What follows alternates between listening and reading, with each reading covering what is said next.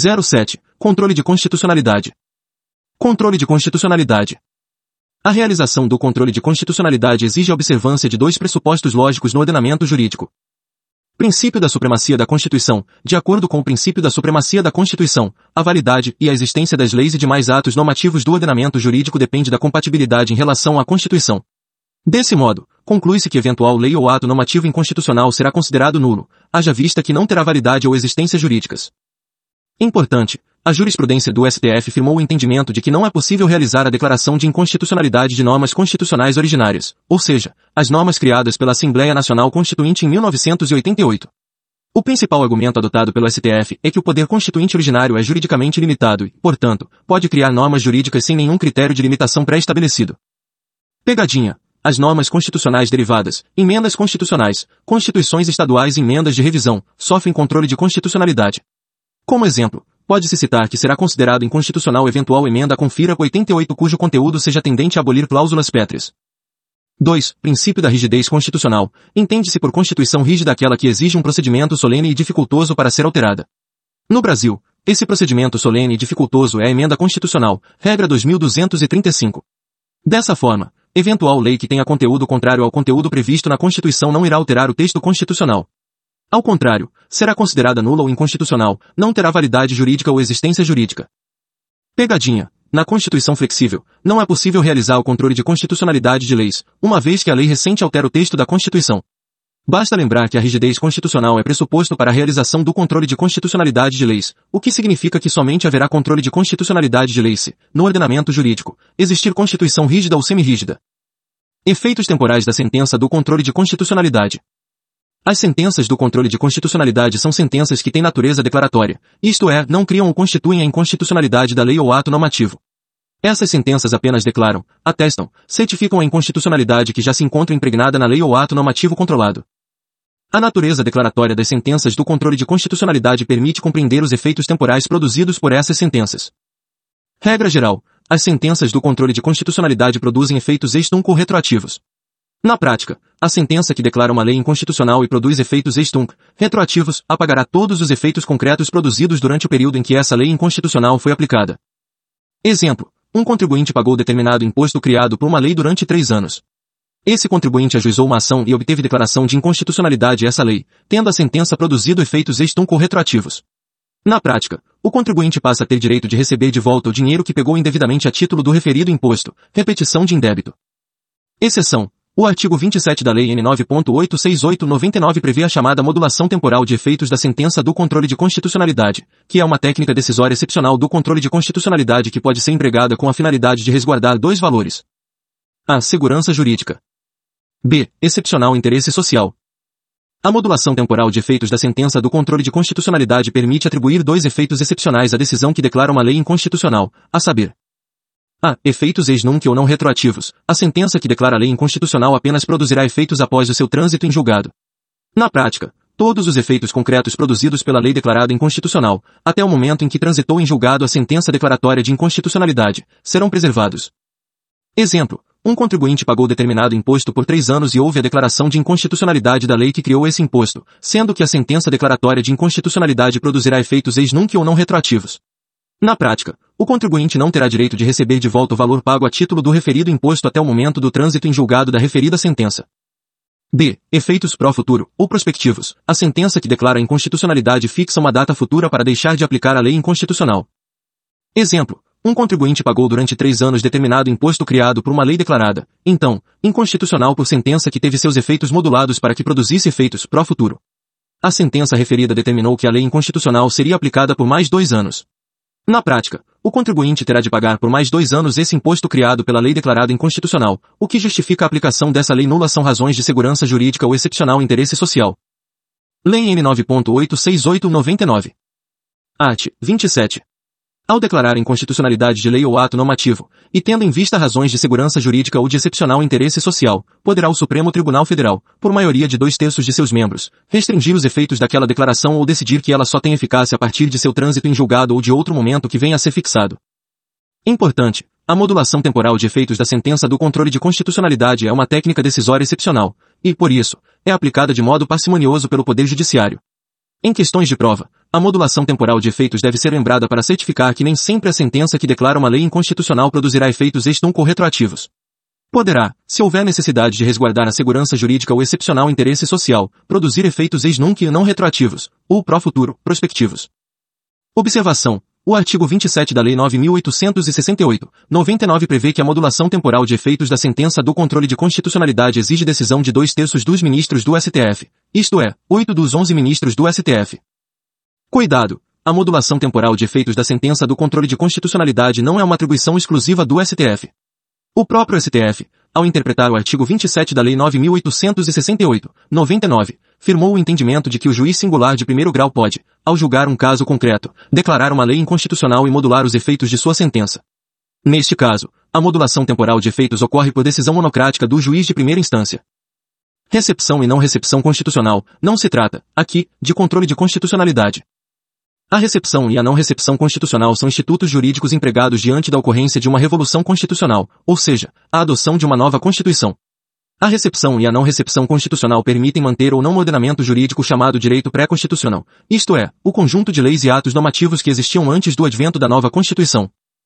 A recepção constitucional mantém no ordenamento jurídico as leis e atos normativos pré-constitucionais que sejam compatíveis com o conteúdo ou matéria da nova Constituição. Eventuais divergências formais entre o direito pré-constitucional e a nova Constituição são irrelevantes para a recepção constitucional. Eis, o Código Tributário Nacional, CTN, foi criado em 1966, durante a vigência da Constituição de 1946, sob a forma de lei ordinária e trazia normas gerais sobre direito tributário. Ocorre, entretanto, que a Confira 88 passou a exigir lei complementar para disciplinar as normas gerais de direito tributário. Tendo em vista que o conteúdo ou matéria do CTN era compatível com o conteúdo ou matéria da Confira 88, o CTN foi recepcionado com status de lei complementar. A não recepção constitucional, por sua vez, é verificada na hipótese de o direito pré-constitucional, leis e atos normativos anteriores à Confira 88, apresentar o conteúdo ou matéria incompatível com a Confira 88. Para efeitos de não recepção constitucional, eventuais divergências formais entre as leis e atos normativos anteriores à nova Constituição e à Constituição superveniente são irrelevantes. O que interessa somente é que o conteúdo do direito pré-constitucional seja inadequado em relação ao conteúdo da Confira 88. Pegadinha. A não recepção constitucional não é uma espécie de inconstitucionalidade superveniente. Trata-se de uma mera revogação tácita do direito pré-constitucional em virtude de incompatibilidade material com o conteúdo da Constituição superveniente. Por isso, existem questões de prova que denominam a não recepção constitucional de revogação, ao afirmarem que, com o advento da Confira 88, as leis anteriores que tinham conteúdo incompatível com a nova Constituição foram revogadas. Conclusão. Para que uma lei ou ato normativo seja declarado inconstitucional, é necessário que essa lei ou ato normativa tenha sido criado após o advento da Constituição adotada como parâmetro para a realização do controle de constitucionalidade. Na prática, o controle de constitucionalidade, com base na Confira 88, alcança somente as leis e atos normativos produzidos após o dia 5 de outubro de 1988, data de promulgação da Confira 88. Tipos de inconstitucionalidade. A doutrina do direito constitucional adota dois critérios principais para classificar as inconstitucionalidades, a saber. 1. Um, quanto ao vício, com base neste critério, existem dois tipos de inconstitucionalidade. A. Inconstitucionalidade material ou nomoestática. Haverá configuração de inconstitucionalidade material na hipótese de a lei ou ato normativo produzido violar ou contrariar a matéria ou conteúdo previsto na Confira 88. Exemplos. Emenda constitucional tendente a abolir o princípio da separação dos poderes, viola o artigo 60. 4. Confira 88, que prevê esse princípio como cláusula pétrea da Confira 88. Lei que institua a pena de morte no Brasil em tempo de paz, viola o artigo 5. Chuvi, Confira 88, que admite a pena de morte apenas em tempo de guerra. B. Inconstitucionalidade formal ou nomodinâmica. É configurada na hipótese de a lei ou ato normativo ser criado sem observar as regras do processo legislativo previstas na Confira 88. Ex. Legitimados a propositura. Etapas de votação. Quórum de aprovação. Etc. Exemplos. Emenda constitucional votada em turno único, nas duas casas do Congresso Nacional, com o quórum de aprovação de três quintos dos respectivos membros. Viola a regra 2235 prevista no artigo 60. 2. Confira 88. Lei complementar aprovada por maioria simples ou relativa, viola o artigo 69 da Confira 88, que exige o quórum de maioria absoluta para aprovação de lei complementar. 2. Quanto ao momento de configuração, com base neste critério, existem dois tipos de inconstitucionalidade. A inconstitucionalidade por ação é configurada diante da criação de uma lei ou ato normativo pelo legislador que ofende a Constituição na forma e ou no conteúdo. Exemplos. Podem ser empregados os mesmos exemplos já citados para ilustrar a inconstitucionalidade material e a inconstitucionalidade formal. D. Inconstitucionalidade promissão. É configurada diante da inércia do legislador em criar uma lei regulamentadora exigida pela própria Confira 88. A lei regulamentadora é uma lei prevista pela própria Confira 88 que deve ser criada pelo legislador infraconstitucional com a finalidade de explicar, detalhar ou especificar o conteúdo genérico previsto no texto constitucional. O legislador infraconstitucional é obrigado a criar a lei regulamentadora, sob pena de violar a ordem determinada pelo poder constituinte originário. Exemplos. A inércia do legislador em criar a lei específica prevista no artigo 37, sétima, confira 88 para estabelecer os limites, regulamentar, o direito de greve dos servidores públicos civis. OBS. Diante da configuração da inconstitucionalidade promissão, ausência de lei regulamentadora exigida pela própria Confira 88, cabe ajuizar duas ações judiciais, a saber. E mandado de injunção, previsto no artigo 5, LXXI, Confira 88 cabe ajuizar mandado de injunção em casos concretos, controle difuso. LXX, conceder-se a mandado de injunção sempre que a falta de norma regulamentadora torne inviável o exercício dos direitos e liberdades constitucionais e das prerrogativas inerentes à nacionalidade, à soberania e à cidadania. 2. Ação direta de inconstitucionalidade promissão ADO. Artigo 103. 2. Confira 88 cabe ajuizar ADO no âmbito do chamado controle abstrato, controle concentrado realizado pelo STF. Segundo declarada inconstitucionalidade promissão de medida para tornar efetiva a norma constitucional, mais famosa lei regulamentadora, será dada ciência ao poder competente para a adoção das providências necessárias e, em se tratando de órgão administrativo, para fazê-lo em 30 dias. Subespécies de inconstitucionalidade formal. Diante da alta incidência de concurso de questões que abordam a inconstitucionalidade formal ou nomodinâmica, a doutrina classifica esse tipo de inconstitucionalidade quanto ao vício em três subespécies. Duas razões justificam a alta incidência de questões sobre inconstitucionalidade formal. E, as questões sobre inconstitucionalidade formal raramente dão margem para interpretações divergentes, o que aumenta a segurança de provas objetivas. 2. As questões sobre inconstitucionalidade formal acabam abordando outro tema do edital, qual seja, o processo legislativo. As três subespécies de inconstitucionalidade formal são a. Inconstitucionalidade formal por vício de iniciativa. O artigo 61, 1, confira 88 prevê um rol taxativo de temas de projeto de lei que apenas poderão ser propostos pelo Presidente da República. Dentre os temas que constam no artigo 61, 1, confira 88, destacam-se os seguintes temas. Projetos de lei que criam cargos e empregos públicos na administração pública direta e autarquias. Projetos de lei que versem sobre remuneração, regime jurídico, ex-licença, férias, etc., e aposentadoria de servidores públicos. Projetos de lei que criam ou realizam a extinção de ministérios ou órgãos públicos. OBS. Caso um parlamentar, deputado federal ou senador, apresente projeto de lei sobre tema de iniciativa privativa, exclusiva ou reservada do presidente da República, haverá configuração de vício formal de iniciativa. Eventual sanção presidencial, concordância ou aquiescência, em relação ao projeto de lei não convalida o vício formal de iniciativa existente. Desse modo, se o presidente da República gostou do projeto de lei referido e concordou com o seu teor, deverá o chefe do Poder Executivo reapresentar o projeto de lei para que seja novamente deliberado e votado no Congresso Nacional para que não se configure o vício de inconstitucionalidade formal de iniciativa.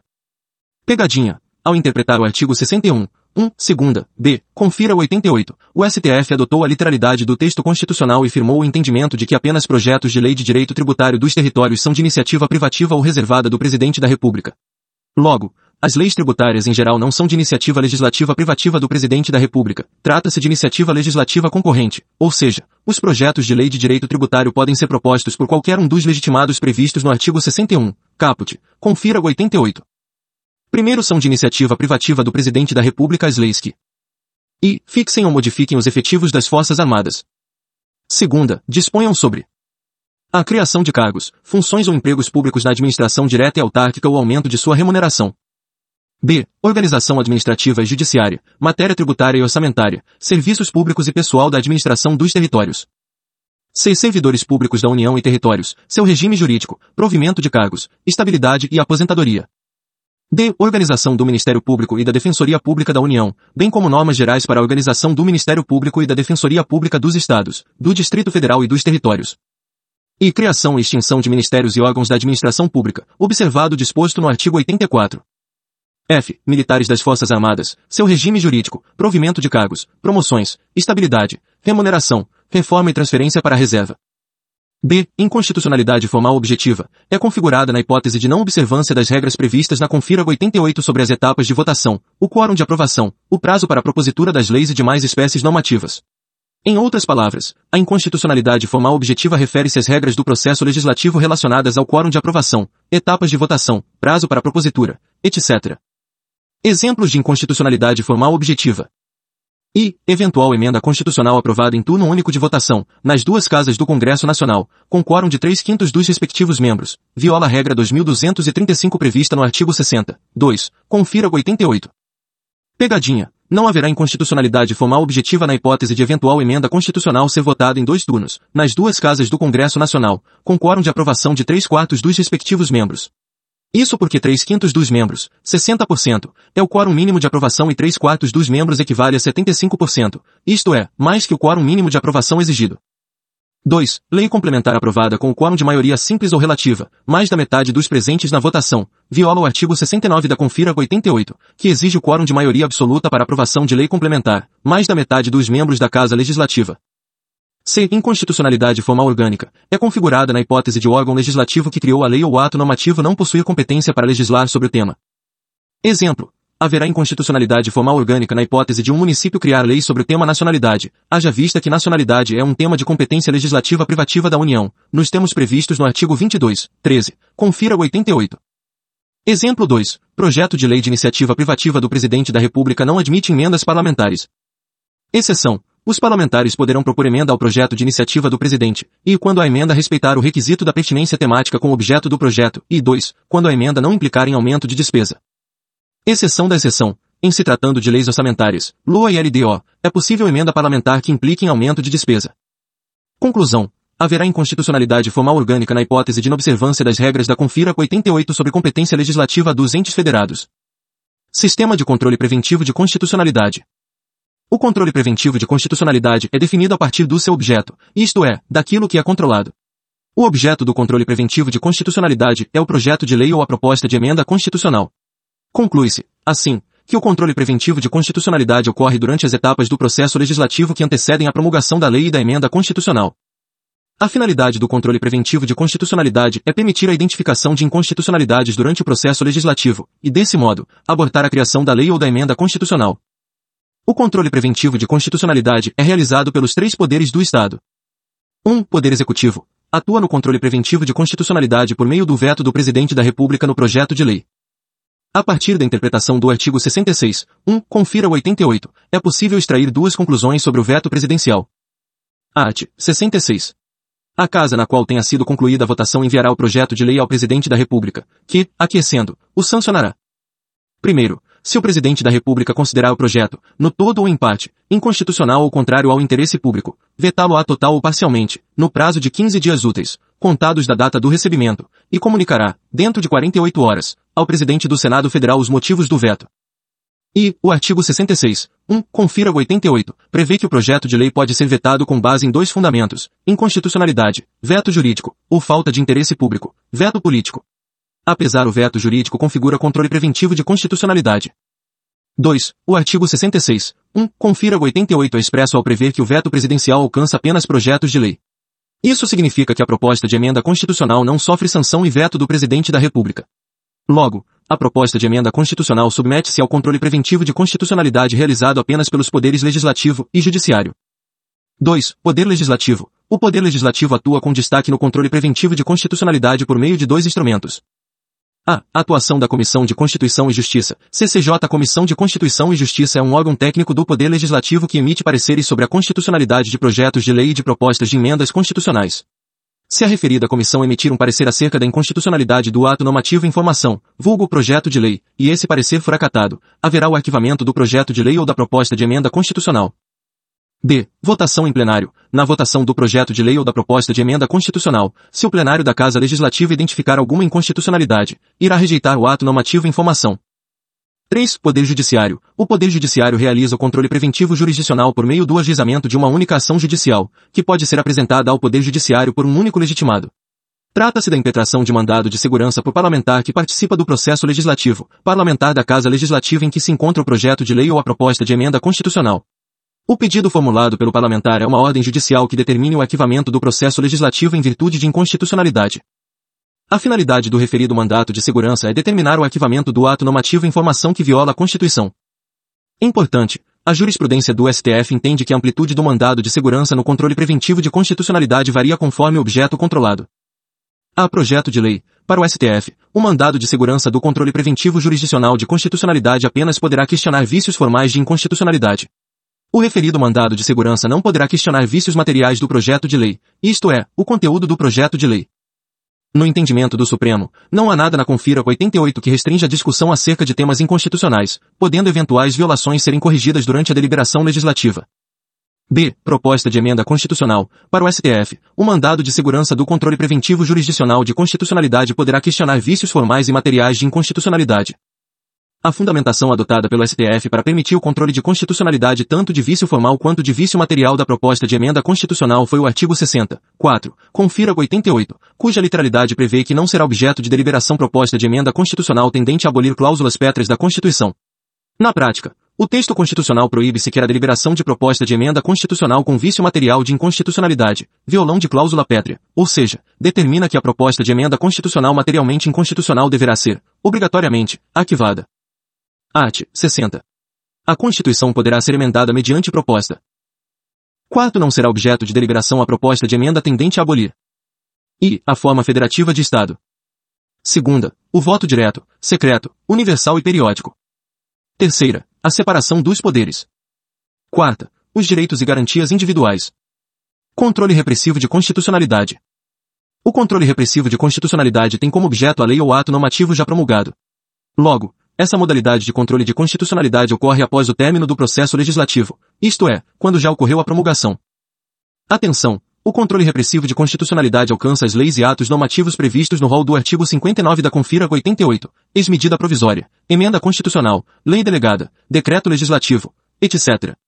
Também alcança tratados internacionais de qualquer natureza incorporados ao ordenamento jurídico. Todavia, o controle repressivo de constitucionalidade não alcança as normas constitucionais originárias, isto é, as normas criadas pela Assembleia Nacional Constituinte de 1988. O controle repressivo de constitucionalidade é realizado pelos três poderes do Estado. 1. Um, poder Executivo. O controle repressivo de constitucionalidade é realizado pelo Poder Executivo por meio da chamada autotutela. A chamada autotutela ocorre por meio de uma ordem expedida pelo chefe do Poder Executivo, presidente, governador ou prefeito, com a finalidade de vincular os órgãos subalternos da administração para que deixem de cumprir uma lei ou ato normativo flagrantemente inconstitucional. Caso o chefe do Poder Executivo cometa algum equívoco no exercício da autotutela, determinando-se que os órgãos da administração pública deixem de aplicar uma lei que ele considerou inconstitucional, mas que, na verdade, não ofendia a Constituição, poderá essa autoridade incorrer em crime de responsabilidade e, em última análise, sofrer o processo de impeachment. 2. Poder Legislativo. O Poder Legislativo atua no controle repressivo de constitucionalidade por meio da aplicação da súmula 347 do STF, cujo teor prevê que os tribunais de contas, órgãos do Poder Legislativo, podem, no exercício de suas atribuições, apreciar a constitucionalidade das leis e atos normativos. Súmula 347. O Tribunal de Contas, no exercício de suas atribuições, pode apreciar a constitucionalidade das leis e dos atos do poder público. Em termos práticos, os tribunais de contas realizam o controle repressivo de constitucionalidade ao apreciar despesas públicas, excontratações de servidores, concessão de aumentos a servidores públicos, contratação de empresas que prestam serviços ao poder público, etc. E, ao apreciar a lei ou ato normativo que justificou a despesa pública, entende que a referida despesa feita pela administração pública é imprópria porque se baseou em uma lei ou ato normativo inconstitucional. Cuidado! Os tribunais de contas não são órgãos do Poder Judiciário, por isso, não têm competência para julgar ações judiciais típicas do controle de constitucionalidade, a exemplo da ação direta de inconstitucionalidade, ADIM, e da ação declaratória de constitucionalidade, ADC. 3. Poder Judiciário. O Poder Judiciário atua com destaque no controle repressivo de constitucionalidade.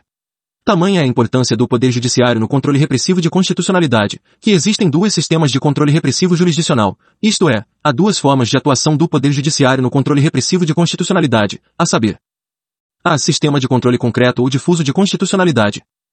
B. Sistema de controle abstrato ou concentrado de constitucionalidade. Sistema de controle de constitucionalidade concreto ou difuso.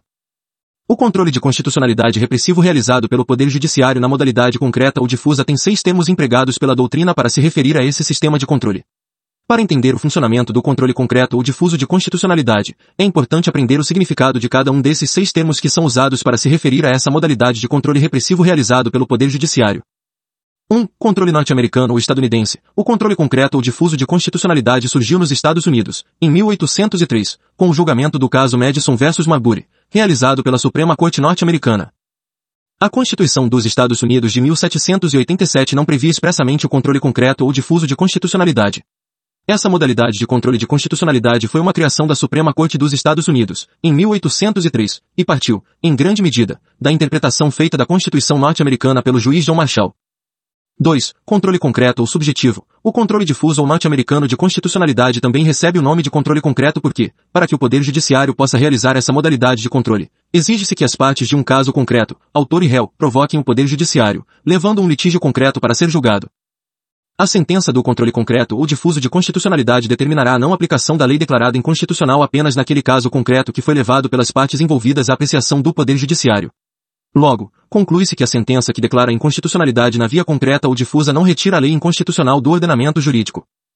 Por essa razão, o controle concreto de constitucionalidade também é chamado de controle subjetivo, haja vista que a sentença que declara inconstitucionalidade da lei apenas impede que a lei inconstitucional seja aplicada em relação aos sujeitos processuais do caso concreto levado ao Poder Judiciário. 3. Controle difuso tendo em vista que todos os órgãos do Poder Judiciário, em qualquer grau de jurisdição, têm competência para julgar casos concretos, entende-se que o controle concreto de constitucionalidade também é chamado de controle difuso porque a competência para realizá-lo encontra-se difundida ou difusa por todos os órgãos do Poder Judiciário. Desse modo, o termo controle difuso de constitucionalidade significa que todos os órgãos do Poder Judiciário, em diferentes graus de jurisdição, primeira instância, segunda instância, ou instâncias superiores, têm competência para declarar a inconstitucionalidade de leis e atos normativos ao julgar casos concretos que lhes são submetidos. Trata-se, portanto, de uma modalidade de controle repressivo que não se concentra apenas no STF. 4. Controle com efeitos, interpartes. A sentença do controle concreto ou difuso de constitucionalidade alcança apenas as partes do caso concreto levado à apreciação do Poder Judiciário, autor e réu. Verifica-se, portanto, que a sentença do controle de constitucionalidade concreto ou difuso, ao declarar uma lei inconstitucional, não implica a retirada dessa lei do ordenamento jurídico. A lei declarar inconstitucional na via concreta ou difusa somente não terá incidência no caso concreto levado pelas partes determinadas ao julgamento do Poder Judiciário. 5. Controle incidental, indireto ou prejudicial, no controle concreto ou difuso de constitucionalidade, a questão principal levada à apreciação do Poder Judiciário não é a matéria constitucional, a questão principal que faz as partes procurarem o Poder Judiciário é a necessidade de resolver um litígio concreto que as envolve, uma disputa de interesses jurídicos. A matéria constitucional apareceu como questão incidental, indireta, prejudicial ou seja, questão secundária apreciada pelo Poder Judiciário. Em verdade, a matéria constitucional é o fundamento do pedido formulado pelas partes ao juiz do caso concreto, causa de pedir. Excelência um contribuinte não quer pagar determinado imposto porque entende que a lei que instituiu esse imposto é uma lei inconstitucional. Ao ajuizar uma ação contra o fisco, a questão principal, ou seja, o pedido formulado, levada ao Poder Judiciário é obter uma ordem judicial para não mais pagar o imposto, e, eventualmente, receber de volta o valor pago indevidamente. A inconstitucionalidade da lei que criou o imposto aparece como fundamento do pedido formulado, isto é, a causa de pedir. É, portanto, uma questão incidental, indireta ou prejudicial apreciada pelo Poder Judiciário. 6. Controle por via de defesa ou via de exceção. No controle concreto ou difuso de constitucionalidade, não há ações judiciais típicas para provocar o Poder Judiciário. Exadim, ADC, ADPF, ADUIF. As partes do caso concreto poderão ajuizar qualquer ação judicial, ex-reclamação trabalhista, habeas corpus, ação de investigação de paternidade, ação de divórcio, etc., ou interpor qualquer recurso perante os diferentes órgãos do Poder Judiciário, desde que seja um instrumento processual adequado para defender o direito das partes envolvidas no litígio do caso concreto.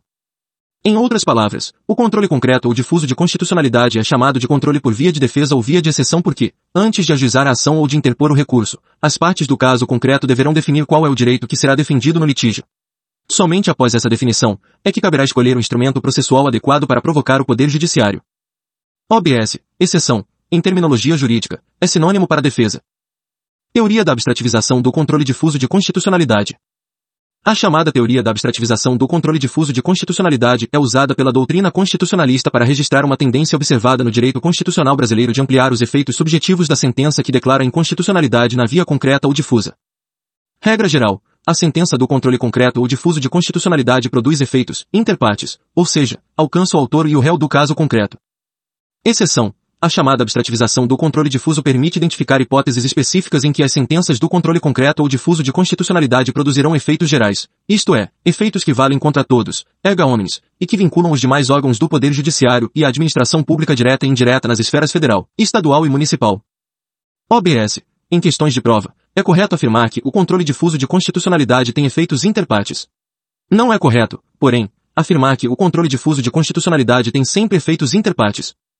No ordenamento jurídico brasileiro, é possível identificar duas hipóteses em que o controle concreto ou difuso de constitucionalidade produzirá efeitos subjetivos ampliados, isto é, as sentenças do Poder Judiciário não irão alcançar apenas as partes do caso concreto, autor e réu, a saber. 1. Um, abstrativização do controle difuso de constitucionalidade realizado pelo STF. 2. Criação de súmulas vinculantes pelo STF. Conclusão. Conclui-se, portanto, que as hipóteses de atuação do STF no âmbito do controle concreto ou difuso de constitucionalidade produzem decisões ou sentenças cujos efeitos que extrapolam as partes do caso concreto julgado. Em outras palavras, pode-se afirmar que, com exceção do STF, os demais órgãos do Poder Judiciário continuam produzindo sentenças declaratórias de inconstitucionalidade com efeitos, interpartes. Abstrativização das sentenças do controle difuso de constitucionalidade realizado pelo STF. A jurisprudência do STF tem adotado o posicionamento, desde 2017, de que as sentenças proferidas pelo próprio STF no exercício do controle concreto ou difuso de constitucionalidade não produzem efeitos, interpartes. As sentenças do STF que envolvem a declaração de inconstitucionalidade a partir do julgamento de um caso concreto produzem efeitos, ega omnes, ou seja, efeitos gerais que alcançam todos, inclusive aqueles que não figuram como partes do caso concreto julgado pelo STF. Para justificar a abstrativização do controle difuso de constitucionalidade, o STF adotou dois fundamentos jurídicos principais. E, para o STF, os casos concretos que são julgados pelo órgão máximo do Poder Judiciário brasileiro o próprio STF são casos concretos que possuem repercussão geral, isto é, direta ou indiretamente alcançam interesses jurídicos que extrapolam os interesses jurídicos das partes do caso concreto, autor e réu. Justamente por isso, as sentenças do STF proferidas no exercício do controle concreto ou difuso produzem efeitos gerais ou efeitos, erga omnes. 2. O STF reconhece a mutação constitucional do artigo 52, x, confira 88. A literalidade do artigo 52, x, confira 88 prevê que, ao julgar um caso concreto e declarar a inconstitucionalidade de uma lei, o STF poderia provocar o Senado Federal para que esta Casa Legislativa expedisse uma resolução sustando a execução da lei declarada inconstitucional pelo órgão de cúpula do Poder Judiciário Brasileiro, o STF. Ocorre que, no passado, a prática da interação entre o STF e o Senado Federal para efeitos de aplicação do artigo 52, x, confira 88 revelou que o Senado Federal raramente atendia à solicitação do STF para sustar a execução da lei declarada inconstitucional pelo próprio STF. O Senado Federal atua de modo discricionário nesta matéria, ou seja, apenas quando entender que existe conveniência e oportunidade para sustar a execução da lei declarada inconstitucional pelo STF. Em virtude da mutação constitucional reconhecida pelo STF, a nova interpretação que se faz do artigo 52, x, confira 88 determina que a própria sentença do STF que declara uma lei ou ato normativo inconstitucional no controle concreto ou difuso de constitucionalidade, por si só, é suficiente para sustar a execução da lei nula ou inconstitucional no ordenamento jurídico brasileiro. O novo entendimento do STF, portanto, atesta que a resolução do Senado Federal poderá ou não ser criada por esta Casa Legislativa com o propósito único de conferir publicidade à sentença do STF que já sustou ou suspendeu a execução da lei inconstitucional no ordenamento jurídico brasileiro. Art. 52. Compete privativamente ao Senado Federal. X. Suspender a execução, no todo ou em parte, de lei declarada inconstitucional por decisão definitiva do Supremo Tribunal Federal. Súmulas vinculantes, STF. As súmulas vinculantes foram criadas no direito constitucional brasileiro por meio da SC 45-2004, reforma do Poder Judiciário. Apenas o STF pode criar súmulas vinculantes, após julgar reiterados casos concretos que envolvem matéria constitucional.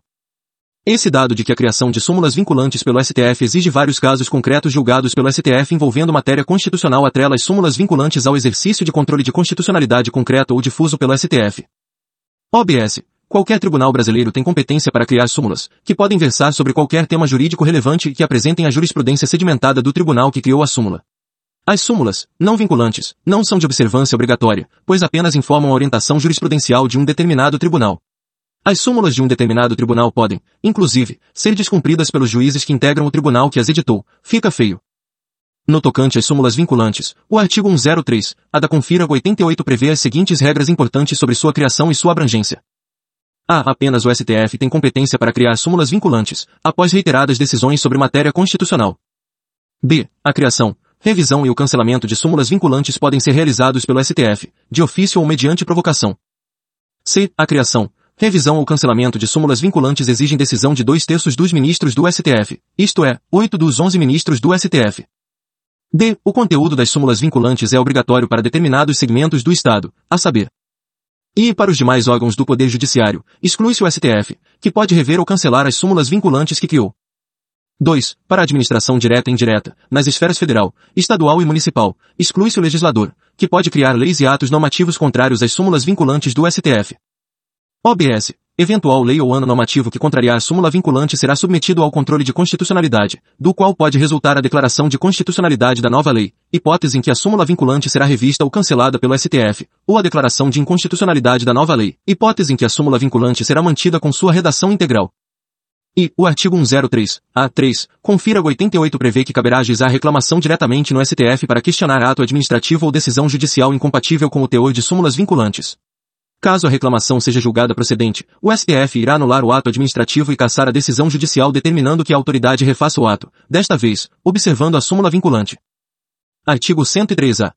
O Supremo Tribunal Federal poderá, de ofício ou por provocação, mediante decisão de dois terços dos seus membros, após reiteradas decisões sobre matéria constitucional, aprovar súmula que, a partir de sua publicação na imprensa oficial, terá efeito vinculante em relação aos demais órgãos do Poder Judiciário e à administração pública direta e indireta, nas esferas federal, estadual e municipal, bem como proceder à sua revisão ou cancelamento, na forma estabelecida em lei. Incluído pela Emenda Constitucional número 45, de 2004. Primeiro a súmula terá por objetivo a validade, a interpretação e a eficácia de normas determinadas, acerca das quais haja controvérsia atual entre órgãos judiciários ou entre esses e a administração pública que acarrete grave insegurança jurídica e relevante multiplicação de processos sobre questão idêntica. Incluído pela Emenda Constitucional número 45, de 2004. Segundo, sem prejuízo do que vier a ser estabelecido em lei, a aprovação, revisão ou cancelamento de súmula poderá ser provocada por aqueles que podem propor a ação direta de inconstitucionalidade. Incluído pela Emenda Constitucional número 45, de 2004. Terceiro do ato administrativo ou decisão judicial que contrariar a súmula aplicável ou que indevidamente aplicar, caberá reclamação ao Supremo Tribunal Federal que, julgando a procedente, anulará o ato administrativo ou cassará a decisão judicial reclamada, e determinará que outra seja proferida com ou sem aplicação da súmula, conforme o caso. Incluído pela Emenda Constitucional número 45, de 2004. Cláusula de reserva de plenário, artigo 97, confira 88 e súmula vinculante N10 do STF. A chamada cláusula de reserva de plenário diz respeito a uma regra decisória sobre o modo de proceder à declaração de inconstitucionalidade de leis e atos normativos que deve ser observada pelos tribunais brasileiros, tribunais de segunda instância e tribunais superiores. Em termos práticos, a cláusula de reserva de plenário apenas deverá ser aplicada se a declaração de inconstitucionalidade de lei for realizada por um tribunal, órgão colegiado. Não há emprego da cláusula de reserva de plenário nas declarações de inconstitucionalidade realizadas por juízes singulares de primeira instância. Nos termos do artigo 97, confira o 88, nos tribunais, órgãos colegiados, a declaração de inconstitucionalidade exige decisão por maioria absoluta do órgão de cúpula do tribunal, ou seja, decisão de maioria absoluta do plenário, órgão que reúne juízes em tribunal pequeno, ou do órgão especial, órgão que reúne desembargadores em tribunais de muitos juízes, do tribunal. Art. 97. Somente pelo voto da maioria absoluta de seus membros ou dos membros do respectivo órgão especial poderão os tribunais declarar inconstitucionalidade de lei ou ato normativo do poder público. Colocada de outra forma, a denominada cláusula de reserva de plenário significa que, nos tribunais, a declaração de inconstitucionalidade de uma lei ou ato normativo representa matéria de alta relevância, e, por isso, constitui uma competência reservada à decisão de maioria absoluta do órgão de cúpula do tribunal, plenário ou órgão especial. Importante, a súmula vinculante N10 do STF prevê que haverá violação à cláusula de reserva de plenário, artigo 97, confira 88, na decisão de um órgão fracionário de um tribunal, turma ou câmara, que, embora não declare expressamente a inconstitucionalidade de lei ou ato normativo, afasta sua incidência, no todo ou empate. Súmula vinculante N10. Viola a cláusula de reserva de plenário. Confira. Artigo 97. A decisão de órgão fracionário de tribunal que, embora não declare expressamente a inconstitucionalidade de lei ou ato normativo do poder público, afasta sua incidência, no todo ou empate. A súmula vinculante N10 tem o objetivo de impedir que órgão fracionário de tribunal, turma ou câmara, ignore lei no julgamento de processos, evitando conscientemente declará-la inconstitucional, uma vez que esta declaração levaria a questão ao STF, o que pode custar anos à resolução do processo. Com a súmula vinculante N10, esse tipo de atitude passa a violar a cláusula de reserva de plenário. Controle concentrado ou abstrato de constitucionalidade. Para entender o funcionamento do controle concentrado ou abstrato de constitucionalidade, é preciso definir o significado dos seis termos empregados pela doutrina para se referir a essa modalidade de controle repressivo jurisdicional. 1. Um, controle europeu, austríaco ou kelseniano. O controle concentrado ou abstrato de constitucionalidade foi idealizado por Hans Kelsen e adotado, pela primeira vez, com a Constituição da Áustria de 1920.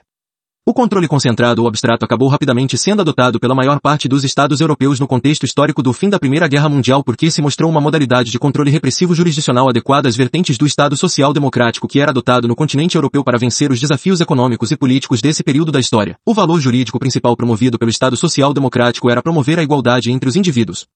E essa característica foi determinante para Hans Kelsen elaborar o sistema concentrado ou abstrato de constitucionalidade, pois, nesta modalidade de controle repressivo jurisdicional, se a lei for declarada inconstitucional, ninguém irá cumpri-la, já que a sentença produzida impede que qualquer pessoa aplique a lei inconstitucional.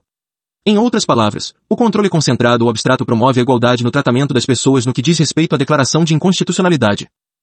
2. Controle abstrato. Em tese ou objetivo, o controle concentrado ou europeu também recebe o nome de controle abstrato de constitucionalidade porque, nesta modalidade de controle repressivo jurisdicional, não há casos concretos que envolvem autor-réu.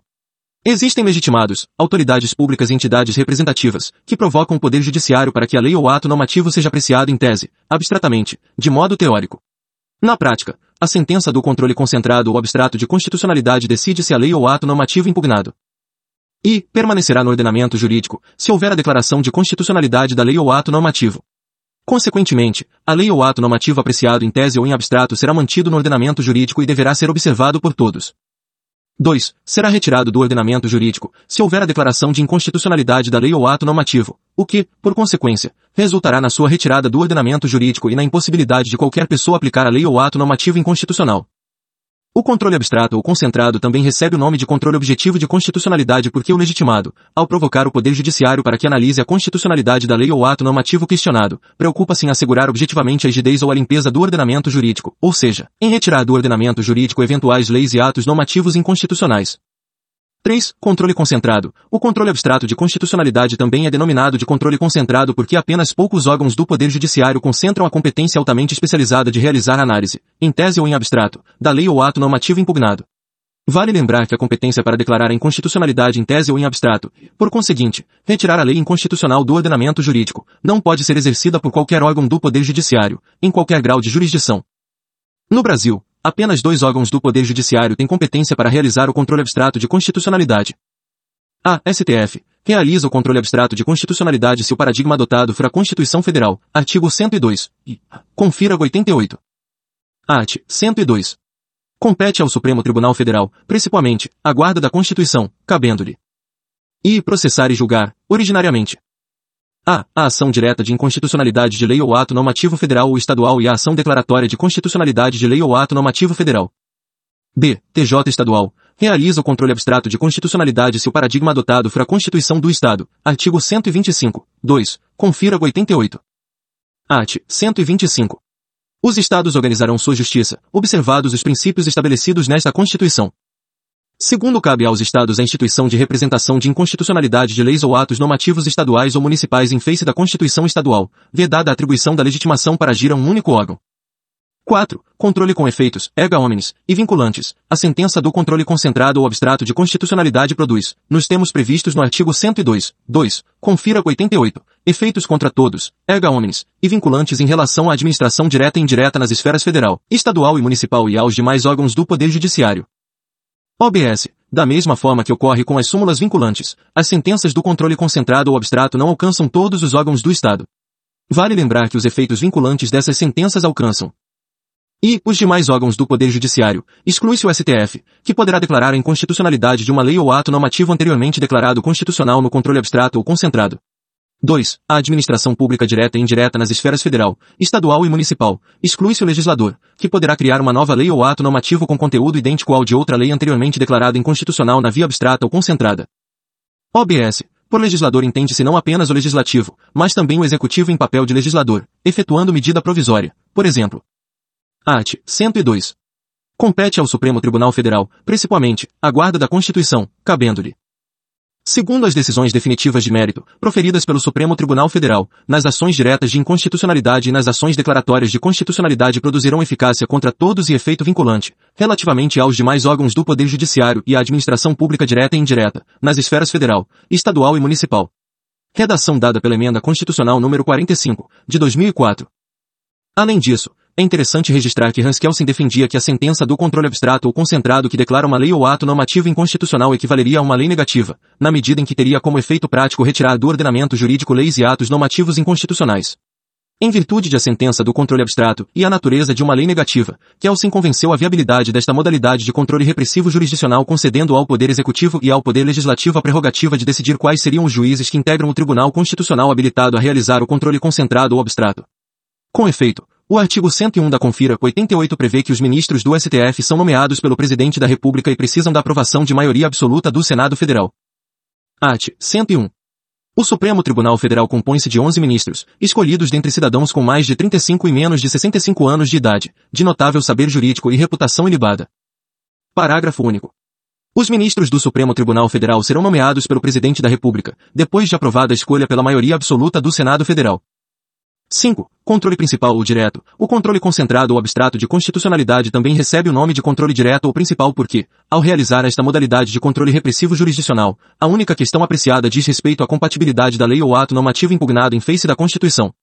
Em termos práticos, no exercício do controle de constitucionalidade concentrado ou abstrato, o legitimado, ao ajuizar a ação perante o Poder Judiciário, apenas faz um único pedido, que a lei ou ato normativo questionado seja declarado constitucional ou inconstitucional. 6. Controle por via de ação. O controle concentrado ou abstrato também recebe o nome de controle por via de ação porque existem cinco ações judiciais típicas que devem ser ajuizadas perante o STF para que seja possível realizar esta modalidade de controle repressivo jurisdicional. As cinco ações típicas do controle concentrado ou abstrato de constitucionalidade são as seguintes. I. ADIM, ação direta de inconstitucionalidade. 2. ADC, ação declaratória de constitucionalidade. 3. ADPF, adição de descumprimento de preceito fundamental. 4. ADO, ação direta de inconstitucionalidade por omissão. V. IF, ação interventiva ou representação interventiva. Dica, na prova, se a questão mencionar uma dessas cinco ações judiciais típicas do controle de constitucionalidade, a questão estará abordando o sistema de controle concentrado ou abstrato. Legitimados do controle concentrado ou abstrato de constitucionalidade artigo 36, terceira, e artigo 103, confira 88. Art. 36. A decretação da intervenção dependerá. Terceira, de provimento, pelo Supremo Tribunal Federal, de representação do Procurador-Geral da República, na hipótese do artigo 34, sétima, e no caso de recusa à execução de lei federal. Art. 103. Podem propor a ação direta de inconstitucionalidade e a ação declaratória de constitucionalidade, redação dada pela Emenda Constitucional número 45, de 2004. E, o Presidente da República. Segunda, a mesa do Senado Federal. Terceira, a mesa da Câmara dos Deputados. Quarta, mesa de Assembleia Legislativa ou da Câmara Legislativa do Distrito Federal, redação dada pela Emenda Constitucional número 45, de 2004. Vê o governador de estado ou do Distrito Federal, redação dada pela emenda constitucional número 45, de 2004. Sexta, o Procurador-Geral da República. Sétima, o Conselho Federal da Ordem dos Advogados do Brasil. Oitava, partido político com representação no Congresso Nacional. Nona, confederação sindical ou entidade de classe de âmbito nacional. Primeiro, o Procurador-Geral da República deverá ser previamente ouvido nas ações de inconstitucionalidade e em todos os processos de competência do Supremo Tribunal Federal. Segundo declarada a inconstitucionalidade por omissão de medida para tornar efetiva a norma constitucional, será dada ciência ao poder competente para a adoção das providências necessárias e, em se tratando de órgão administrativo, para fazê-lo em 30 dias. Terceiro, quando o Supremo Tribunal Federal apreciar a inconstitucionalidade, em tese, de norma legal ou ato normativo, citará, previamente, o advogado-geral da União, que defenderá o ato ou texto impugnado. Quarto, revogado pela emenda constitucional número 45, de 2004, os legitimados do controle concentrado ou abstrato de constitucionalidade são autoridades públicas ou entidades representativas que ajuizam as ações típicas do controle concentrado ou abstrato, ADIM, ADC, ADPF, ADO e IF, com a finalidade de preservar o interesse jurídico da coletividade ou da sociedade no tocante à rigidez do ordenamento jurídico. Tendo em vista que os legitimados do controle concentrado ou abstrato defendem o interesse da coletividade ou da sociedade, a jurisprudência do STF firmou o entendimento de que, após o ajuizamento, os legitimados não poderão desistir da ação do controle concentrado ou abstrato ajuizado. Logo, conclui-se que as ações do controle concentrado ou abstrato de constitucionalidade são ações judiciais indisponíveis, isto é, não admitem desistência, pois defendem o interesse da coletividade ou da sociedade. Das cinco ações típicas do controle concentrado ou abstrato de constitucionalidade, quatro delas têm os mesmos legitimados e um delas tem legitimado diferente. A ação do controle concentrado ou abstrato que tem legitimado diferente é a IFE, ação interventiva ou representação interventiva.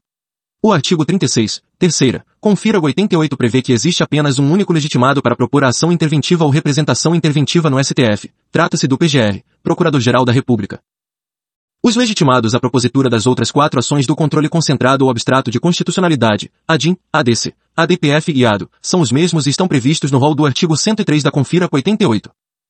Importante, ao interpretar o artigo 103 da Confira 88, a jurisprudência do STF dividiu os legitimados em duas categorias, a saber, a. Legitimados universais. Segundo a jurisprudência do STF, os legitimados universais não precisam provar a chamada pertinência temática para ajuizar a DIN, ADC, ADPF e ADO. São eles. Presidente da República. Mesa da Câmara dos Deputados. Mesa do Senado Federal. Procurador-Geral da República, PGR. Conselho Federal da OAB. Partido político com representação no Congresso Nacional, partido que tenha deputado federal ou senador eleito. OBS, o partido político precisa de representação no Congresso Nacional para agizar a DIN, ADC, ADPF e ADO, não para que essas referidas ações sejam julgadas. Desse modo, se, após o agizamento de uma dessas ações típicas do controle concentrado ou abstrato, o partido político perder a representação no Congresso Nacional, o julgamento da ação prossegue normalmente. B. Legitimados especiais. Segundo a jurisprudência do STF, os legitimados especiais devem, obrigatoriamente, provar pertinência temática para agizar a DIN, ADC, ADPF e ADO. Entende-se por pertinência temática uma relação de aderência entre a área de atuação do legitimado especial e o tema jurídico discutido na ação típica do controle concentrado ou abstrato. São considerados legitimados especiais. Governador de Estado e DF. Mesa da Assembleia Estadual e de Câmara Distrital. Confederação Sindical e entidade de classe de âmbito nacional. Ou seja, os legitimados especiais precisam provar um requisito de admissibilidade para agizar a DIN, ADC, ADPF e ADO no STF. Trata-se da pertinência temática. Caso não consigam provar pertinência temática, o STF não recebe as referidas ações do controle de constitucionalidade concentrado ou abstrato agizadas pelos legitimados especiais, governador do Estado e DF, mesa da Assembleia Estadual e da Câmara Distrital, e confederação sindical e entidade de classe de âmbito nacional. Pegadinha. Embora o governador de estado seja um legitimado especial do controle abstrato ou concentrado de constitucionalidade, essa autoridade poderá agizar a DI no STF questionando lei de outro estado ou do DF, desde que prove pertinência temática. Ex-guerra fiscal de CMS, governador de SPVS Amazonas.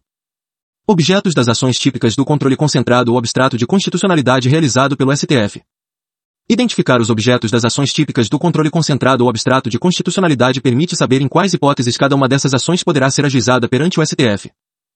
1. ADIM, ação direta de inconstitucionalidade prevista no artigo 102, e, a primeira parte, confira 88. Art. 102. Compete ao Supremo Tribunal Federal, principalmente, a guarda da Constituição, cabendo-lhe. E processar e julgar, originariamente. A. A ação direta de inconstitucionalidade de lei ou ato normativo federal ou estadual e a ação declaratória de constitucionalidade de lei ou ato normativo federal. O STF julga a DIN para declarar a inconstitucionalidade de lei ou ato normativo estadual e federal. Importante, lei ou ato normativo municipal não sofre a DIN no STF. Todavia, a lei ou ato normativo municipal poderá sofrer a DIN, também chamada de representação de inconstitucionalidade, no Tribunal de Justiça do Estado, TJ estadual, que adotará como parâmetro ou paradigma de julgamento a respectiva Constituição Estadual, artigo 125, 2, confira o 88. Art. 125. Os Estados organizarão sua justiça, observados os princípios estabelecidos nesta Constituição. Segundo cabe aos Estados a instituição de representação de inconstitucionalidade de leis ou atos normativos estaduais ou municipais em face da Constituição Estadual, vedada a atribuição da legitimação para agir a um único órgão. Pegadinha. A lei ou ato normativo distrital pode sofrer a em dois tribunais diferentes, a depender do tema legislado pelo DF. O artigo 32, 1, confira 88 prevê que o DF tem competências legislativas próprias de estados e de municípios. Desse modo, uma lei distrital poderá sofrer a nos seguintes tribunais. A lei distrital que versa sobre tema de competência do Estado, ex-ICMS, e PVA sofrerá a no STF, que adotará como paradigma a Constituição Federal. B. Lei distrital que versa sobre tema de competência do município, ex-IPTU, ACS sofrerá a no TJDF, que adotará como paradigma a lei orgânica do DF. Conclusão. Logo, não se pode afirmar que a lei distrital sempre sofrerá a no STF, haja vista que eventual lei criada pelo DF sobre tema de competência dos municípios terá a julgada no TJDF, sendo que, neste caso, o TJDF irá ter como parâmetro de julgamento a lei orgânica do DF. Art. 32. O Distrito Federal, vedada sua divisão em municípios, reger-se-á por lei orgânica, votada em dois turnos com interstício mínimo de 10 dias, e aprovada por dois terços da Câmara Legislativa, que a promulgará, atendidos os princípios estabelecidos nesta Constituição. Primeiro ao Distrito Federal são atribuídas as competências legislativas reservadas aos estados e municípios. 2. ADC. Ação declaratória de constitucionalidade prevista no artigo 102, e, a parte final, confira o 88. O artigo 102, e, a parte final, confira o 88 prevê que o STF tem competência para julgar a ADC e declarar a constitucionalidade apenas de lei ou ato normativo federal. Atenção! O STF não julga a ADC para declarar a constitucionalidade de lei ou ato normativo estadual e municipal. OBS. A ADC foi introduzida na ordem constitucional brasileira pela SC 0393. O que justificou a criação dessa ação típica do controle concentrado ou abstrato de constitucionalidade foi a necessidade de colocar fim às divergências que surgiam no âmbito do controle concreto ou difuso de constitucionalidade sobre a aplicação de leis e atos normativos federais. Desse modo, conclui-se que a ADC, ao declarar determinada lei ou ato normativo federal constitucional, impede que os demais órgãos do Poder Judiciário deixem de aplicar essa lei federal. Na prática, a sentença de procedência da ADC proferida pelo STF garante a aplicação uniforme da lei federal declarada constitucional pelo STF no exercício do controle concentrado ou abstrato, em todo o território nacional. Art. 102. Compete ao Supremo Tribunal Federal, principalmente, a guarda da Constituição, cabendo-lhe. E processar e julgar, originariamente. A. Ação declaratória de constitucionalidade de lei ou ato normativo federal. OBS. O artigo 14, terceira, Lei 9.868, 99 prevê um requisito de admissibilidade para o ajuizamento de ADC perante o STF. Trata-se da exigência de comprovar a existência de controvérsia judicial relevante sobre a aplicação da lei ou ato normativo federal objeto da ADC. A prova da divergência sobre a constitucionalidade da lei ou ato normativo federal é realizada por meio da apresentação de julgados de tribunais diferentes, sendo que um tribunal considera a lei federal questionada inconstitucional, ao passo que outro tribunal considera a lei federal questionada constitucional. Art. 14. A petição inicial indicará. Terceira, a existência de controvérsia judicial relevante sobre a aplicação da disposição objeto da ação declaratória. OBS 2. Para melhor compreensão da diferença entre a DIN e a ADC, há de se levar em conta seu caráter dúplice ou ambivalente. Na prática, uma ADIM julgada procedente equivale a uma ADC julgada improcedente, e vice-versa. 3. ADPF, adição de descumprimento de preceito fundamental AT, 1 da Lei 9.882, 99. A ADPF foi criada com o objetivo de ser ação subsidiária do controle concentrado ou abstrato de constitucionalidade.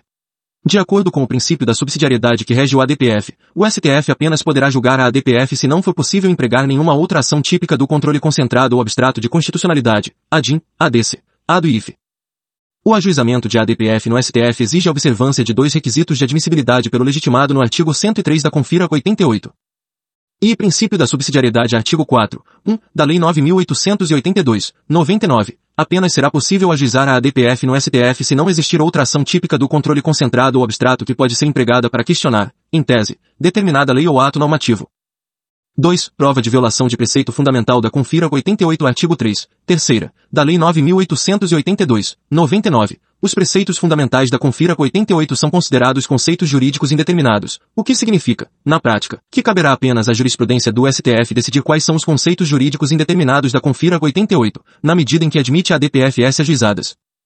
Considerando-se a jurisprudência do STF, em especial no tocante à aplicação do princípio da subsidiariedade, o STF admite o ajuizamento de ADPF nas seguintes hipóteses, desde que provada lesão a preceito fundamental da Confira 88. A. Para declarar a inconstitucionalidade de lei ou ato normativo municipal. B. Para reconhecer a não recepção constitucional de direito pré-constitucional, isto é, para decidir se lei ou ato normativo anterior à Confira 88 é incompatível com o conteúdo da Confira 88. OBS. Há, ainda, duas outras hipóteses, estas com menor incidência em provas. C. Para declarar a inconstitucionalidade de lei já revogada, is, lei que vigorou durante um período, sendo posteriormente revogada. Após sua revogação, com efeito ex chega-se à conclusão que se tratava de lei inconstitucional. Nesta hipótese, a ADPF serve para controlar os efeitos concretos produzidos durante a vigência da lei revogada.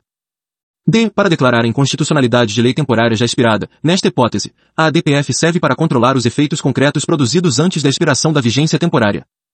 4. ADO. Ação direta de inconstitucionalidade promissão artigo 103. 2. Confira 88. Caberá o ajuizamento de ADO no STF para declarar a inconstitucionalidade promissão, ou seja, declarar a inércia do legislador infraconstitucional em regulamentar a Confira 88. Na prática, haverá inconstitucionalidade promissão se o legislador não criar uma lei que o próprio texto constitucional exija que seja criada. Desse modo, o artigo 103, 2, confira o 88 prevê que a inconstitucionalidade por omissão será declarada quando faltar medida para tornar efetiva a norma constitucional, ou seja, quando faltar a edição de lei regulamentadora pelo legislador. A sentença da ADO que declara a inconstitucionalidade omissiva, nos termos do artigo 103, 2, confira o 88 poderá. E apenas dar ciência ao poder competente, na hipótese de ausência de lei, essa sentença não poderá criar a lei regulamentadora faltante, nem poderá fixar um prazo para o Poder Legislativo criar essa lei regulamentadora, sob pena de violação do princípio da separação dos poderes. 2. Fixar o prazo de 30 dias para a administração pública editar ato administrativo, na hipótese de ausência apenas de ato administrativo. A sentença, neste caso, terá concluído que já existe lei regulamentadora, mas que ainda não é aplicada em virtude da inércia da administração pública. Art. 103. Podem propor a ação direta de inconstitucionalidade e a ação declaratória de constitucionalidade. Segundo declarada inconstitucionalidade por omissão de medida para tornar efetiva a norma constitucional, será dada ciência ao poder competente para a adoção das providências necessárias e, em se tratando de órgão administrativo, para fazê-lo em 30 dias. 5. IF. Ação direta de inconstitucionalidade interventiva. Ação interventiva ou representação interventiva art. 36. Terceira. Confira 88. O artigo 36. Terceira. Confira 88 prevê que apenas o PGR, Procurador-Geral da República, tem legitimidade para ajuizar a ação interventiva ou representação interventiva perante o STF. Caso o STF julgue procedente a representação interventiva, determinará que o presidente da República realize a intervenção federal nos estados ou no DF. Existem duas hipóteses de ajuizamento de ação interventiva, IF, no STF, a saber. A. Negativa de execução de lei federal por estado ou DF. B. Violação de princípio constitucional sensível previsto no artigo 34, sétima, confira 88 por estado ou DF. Art. 36. A decretação da intervenção dependerá, Terceira, de provimento, pelo Supremo Tribunal Federal, de representação do Procurador-Geral da República, na hipótese do artigo 34, sétima, e no caso de recusa à execução de lei federal. Art. 34. A União não intervirá nos Estados nem no Distrito Federal, exceto para Sétima, assegurar a observância dos seguintes princípios constitucionais. A forma republicana, sistema representativo e regime democrático. B. Direitos da pessoa humana. C. Autonomia municipal. D. Prestação de contas da administração pública, direta e indireta. E. Aplicação do mínimo exigido da receita resultante de impostos estaduais, compreendida proveniente de transferências, na manutenção e desenvolvimento do ensino e nas ações e serviços públicos de saúde. Competência originária. De acordo com o artigo 102 da Confira 88, compete ao Supremo Tribunal Federal a guarda da Constituição, cabendo-lhe 1. Um, processar e julgar, originariamente. 2. Julgar, em recurso ordinário. A. O habeas corpus, o mandado de segurança, o habeas data e o mandado de injunção decididos em única instância pelos tribunais superiores, se denegatória a decisão. 3. Julgar, mediante recurso extraordinário, as causas decididas em única ou última instância, quando a decisão recorrida. A. Contrariar dispositivo desta Constituição. B. Declarar inconstitucionalidade de tratado ou lei federal. C. Julgar válida lei ou ato de governo local contestado em face desta Constituição. D. Julgar válida lei local contestado em face de lei federal.